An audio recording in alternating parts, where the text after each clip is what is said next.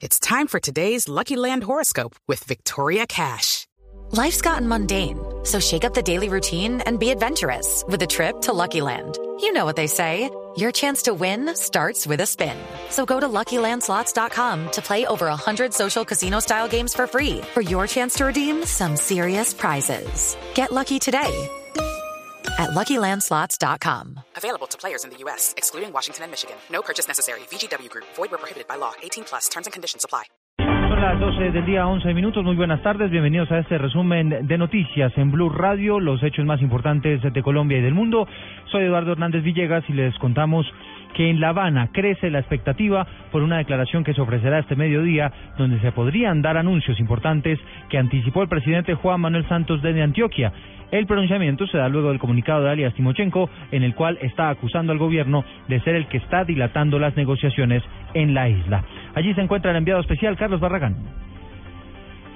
Hola, ¿qué tal Eduardo? Pues muy buenas tardes. Estamos ya en el salón de protocolo del Laguito. Este es el complejo diplomático de Cuba que ha sido acondicionado para esta rueda de prensa conjunta. Hay que señalar, Eduardo, que hasta última hora el gobierno nacional confirmó que se iba a dar esta rueda de prensa conjunta.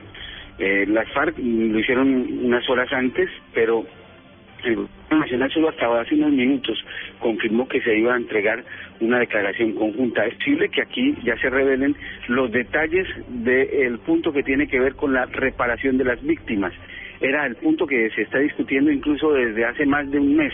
Hoy se daría cierre al ciclo número 38 y se iniciaría a partir del próximo 22 de julio la discusión del tema de justicia el que tanto el gobierno ha querido asumir. Y en esa carta que usted me decía, nos hacía relación sobre Timochenko, advierte Timochenko que la propuesta de justicia transicional que va a estar en la mesa de negociación no solamente debe ser la del gobierno, sino también la que propongan las FARC.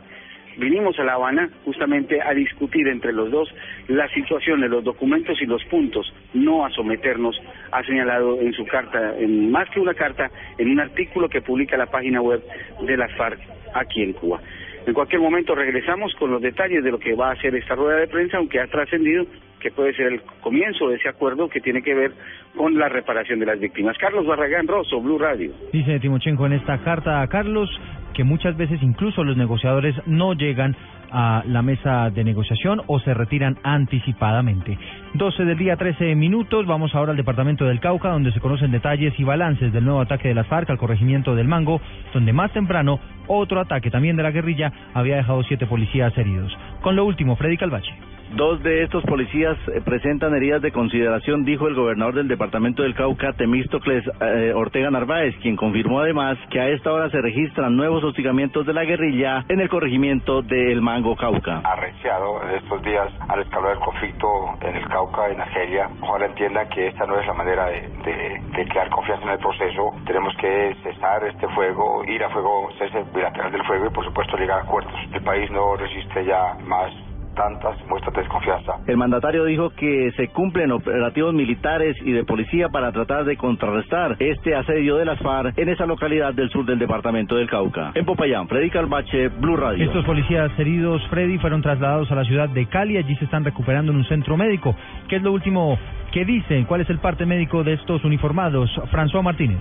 En la clínica Fundación Valle de Lili permanecen siete policías que resultaron heridos tras el ataque de las FARC en el corregimiento del Mango, municipio de Argelia Sur del Cauca. Según el comandante de la Policía Regional número 4, general Rodrigo González, dos de los siete uniformados permanecen en delicado estado por la gravedad de sus heridas. Bueno, está siendo valorados por la parte médica.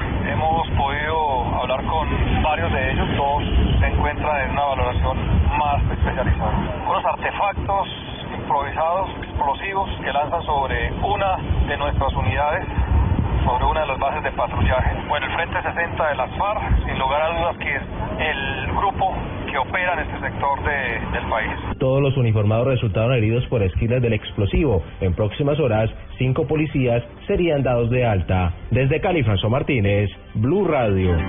12 del día 15 minutos y luego de que las FARC dijeran que el gobierno sí podría concederles algún tipo de amnistía sin consecuencias ante la comunidad internacional, ex cancilleres y también algunos expertos en materia de constitución que fueron consultados por Blue Radio desmienten esta posibilidad. Jorge Morales. Tras las declaraciones de las FARC en las que afirmaron que el presidente Juan Manuel Manuel Santos está equivocado o mal asesorado si cree que no puede conceder amnistías a los miembros del grupo guerrillero. El ex canciller Fernando Araujo dijo que no es tan fácil tomar estas decisiones. Y en materia internacional estamos bajo las normas del Estatuto de Roma al cual se afilió Colombia, de manera que eh, estamos bajo la tutela o la vigencia de la Corte Penal Internacional y en, bajo, bajo esas normas no es posible pensar en, en amnistía. Por otro lado, el abogado constitucionalista Juan Manuel Charri manifestó que el Estado se encuentra en capacidad de conceder amnistías, pero que estas no aplican para delitos de lesa humanidad. Dicho en otras palabras, sí es posible dar amnistías e indultos, pero ya están limitados a los tratados que ha firmado Colombia, como es el caso del Tratado de Roma de la Corte Penal Internacional. Entonces es una posibilidad que, que es viable, pero que está limitada y es para delitos políticos exclusivamente. Jorge Eduardo Morales, Blue Radio. 12 del día 16 minutos, el ministro de la Defensa anunció que pronto se conocerá el plan que va a implementar el gobierno para combatir los cultivos ilícitos tras la suspensión de las fumigaciones con glifosato. Cristina Monsalve. Durante su visita a Antioquia, en el municipio de Yalí, el ministro de Defensa Luis Carlos Villegas acompañó a los erradicadores manuales de cultivos ilícitos y señaló que los operativos continuarán de forma contundente porque Colombia no quiere ser casa de estos cultivos. Agregó que muy pronto se conocerá el plan alternativo de sustitución. Decir que Colombia es un país que no quiere ser casa de cultivos ilícitos y que los vamos a perseguir con toda la fuerza del Estado. Estamos muy próximos a hacer público el plan alternativo de erradicación y sustitución de cultivos ilícitos. Es un plan que será integral, interagencial, donde desde los primeros eslabones de cultivos ilícitos hasta los últimos de valor agregado, lavado de activos, consumo final, vamos a luchar con toda la capacidad del Estado. El ministro de Defensa indicó que lo más importante es plantear proyectos productivos para ofrecer una solución a quienes se dedican a este negocio ilegal de los cultivos ilícitos. En Medellín, Cristina Monsalve, Blue Radio. Cristina, gracias y vamos a cambiar de tema porque hay varios municipios en el departamento de Santander que continúan sin luz por una falla eléctrica. Se estima que hay al menos 50 mil personas afectadas. Verónica Rincón. Así es, son más de 50 mil de los 120 mil usuarios afectados por una falla que llevó a la salida del sistema de una línea de transmisión de energía. Aún se encuentran sin servicios de luz. La electrificadora de Santander confirmó que en municipios como Socorro, San Gil, Charalá, San Andrés, Capitanejo y el 43% de la provincia de García Rovira completan 19 horas sin el servicio. El ingeniero Sergio Pérez, jefe de gestión operativa de la ESA, explicó lo ocurrido encontramos un daño sobre una estructura de esta línea de 115 kilovoltios que le mencioné y la causa raíz del evento no ha sido determinada. El personal técnico operativo tendrá que eh, realizar este estudio detallado para determinar cuál fue la causa real del, del evento. Lo vemos muy poco probable que haya sido un atentado sobre esta estructura. Según informó la electrificadora de Santander, a primeras horas de la tarde se prevé quede restablecido el servicio en los municipios de las provincias comunera de García, Rovira y Guarentá, que aún permanecen sin luz. En Bucaramanga, Verónica Rincón, Blue Radio. Pues a propósito de este asunto, hay una masiva manifestación en Barranquilla por el mal servicio de luz que les está prestando Electricaribe. Diana Comas. Son más de mil personas las que se unieron a la manifestación en rechazo a la prestación del que para ellos es un mal servicio de energía eléctrica en la región Caribe. Según Carlos Zuluaga, aspirante a la alcaldía de Sabana Larga, las interrupciones al mes en el municipio superan las 74 horas. Sí, nosotros tenemos en, la semana tenemos interrupciones por sectores que sobrepasan las cuatro horas en la semana. Si usted hace un cálculo en, el mes, estamos hablando de 10 horas. Y si usted hace un cálculo en los seis meses, estamos hablando de casi 74 horas que Electricaribe interrumpe el servicio energético en Sabana Larga, donde además está la subestación eh, eh, eléctrica más grande que hay, la segunda que hay en todo el Caribe colombiano. En la marcha que cumple varias horas participan representantes de diferentes sectores de la población. En Barranquilla, Diana Comas, Radio. Diana, gracias. Vamos a hablar de las noticias internacionales. Hay muchísimas noticias en el mundo porque en México los organismos de seguridad intentan recapturar a Joaquín El Chapo Guzmán, el capo del narcotráfico más peligroso del planeta y ahora el más buscado porque se fugó de su celda en las últimas horas. ¿Cómo avanzan estas labores de búsqueda? Le preguntamos en Ciudad de México con lo último, Daniela Patiño. Un sábado fue capturado y en sábado se escapó el narcotraficante más peligroso de México de las manos de la administración del presidente Enrique Peña Nieto. Un año, cuatro meses y dieciocho días después de su detención, Joaquín El Chapo Guzmán escapó por segunda ocasión de una cárcel de máxima seguridad. Por el momento, el comisionado de seguridad Alejandro Rubido ha dicho que se trasladan a la Ciudad de México 18 personas trabajadores del penal de Almoloya de Juárez para ser interrogados por los hechos. Hasta el momento, las autoridades reconocen que el narcotraficante escapó por un túnel de más de un kilómetro en donde encontraron también una motocicleta y varias herramientas de excavación. La fuga sucede mientras el presidente Enrique Peña Nieto viajaba a Francia para una visita de Estado con la mayoría de su gabinete, entre ellos el secretario de Gobernación Osorio Chong, quien regresó de Francia a la Ciudad de México para estar a cargo de la investigación. Recordemos que en la segunda captura del Chapo, el secretario Chong garantizó que el narcotraficante no volvería a darse la fuga de las autoridades. Por el momento se espera que los medios puedan accesar al túnel, además de que diversos analistas en el tema han sugerido que lo ocurrido es una negligencia por parte del Estado inimaginable. Desde la Ciudad de México para Blue Radio, Daniela Orozco. Daniel, es que la fuga del Chapo Guzmán fue verdaderamente cinematográfica y está resultando, por supuesto, muy sospechosa por la manera cómoda y tranquila con la que logró huir de prisión. La historia con Simón Salazar. Buenas tardes. El sistema de videovigilancia de la cárcel federal de máxima seguridad del Altiplano en el Estado de México mostró que Joaquín El Chapo Guzmán se aproximó al área de la regadera hacia las 8 de la noche, hora de México. El comisionado nacional de seguridad Monte Alejandro Rubido explicó que las autoridades encontraron un orificio rectangular de 50 centímetros por 50 centímetros y metro y medio de profundidad. Se encontró una tubería de PVC, ventilación, alumbrado y una motocicleta adaptada sobre rieles. Dicho orificio comunica a su vez con un conducto vertical de aproximadamente 10 metros de profundidad, se llega hasta un túnel de 1500 metros. Se cree que con la motocicleta encontrada ahí se trasladó todos los elementos necesarios para la construcción de este túnel en el que se encontró tanques de oxígeno, materiales de construcción e indicios de personas que vivían ahí. Simón Salazar, Blue Radio. Ser cristiano no se reduce solo a cumplir los mandamientos. El Papa Francisco visita Latinoamérica Quiero acercarme a usted. Escuche todos los detalles de la gira del Papa por Ecuador, Paraguay y Bolivia, solo en Blue Radio y bluradio.com. La nueva alternativa. El Papa Francisco ofició la última misa en territorio latinoamericano, lo hizo en el campo de Ñuguazú, muy cerca de Asunción, en Paraguay, donde el sumo pontífice quiso dejar un mensaje de generosidad y hospitalidad con los demás e incluso con los enemigos. Con él permanece la enviada especial de Blue Radio, Mabel Lara.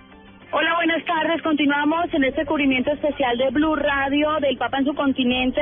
En esta oportunidad, el Papa está cerrando ya su periplo por la América del Sur. Papa Francisco llegó hasta Bañado Norte, una población vulnerable. 23 mil familias le esperaban allí. El pueblo lo que está en crisis y debe tomarlo muy en serio las la palabras del Papa. Manifestó que estaba contento. ¿De dónde eres? San Lorenzo, Paraguay. ¿Desde qué horas estás acá? Las 4 de la mañana, porque quiero verle al Papa.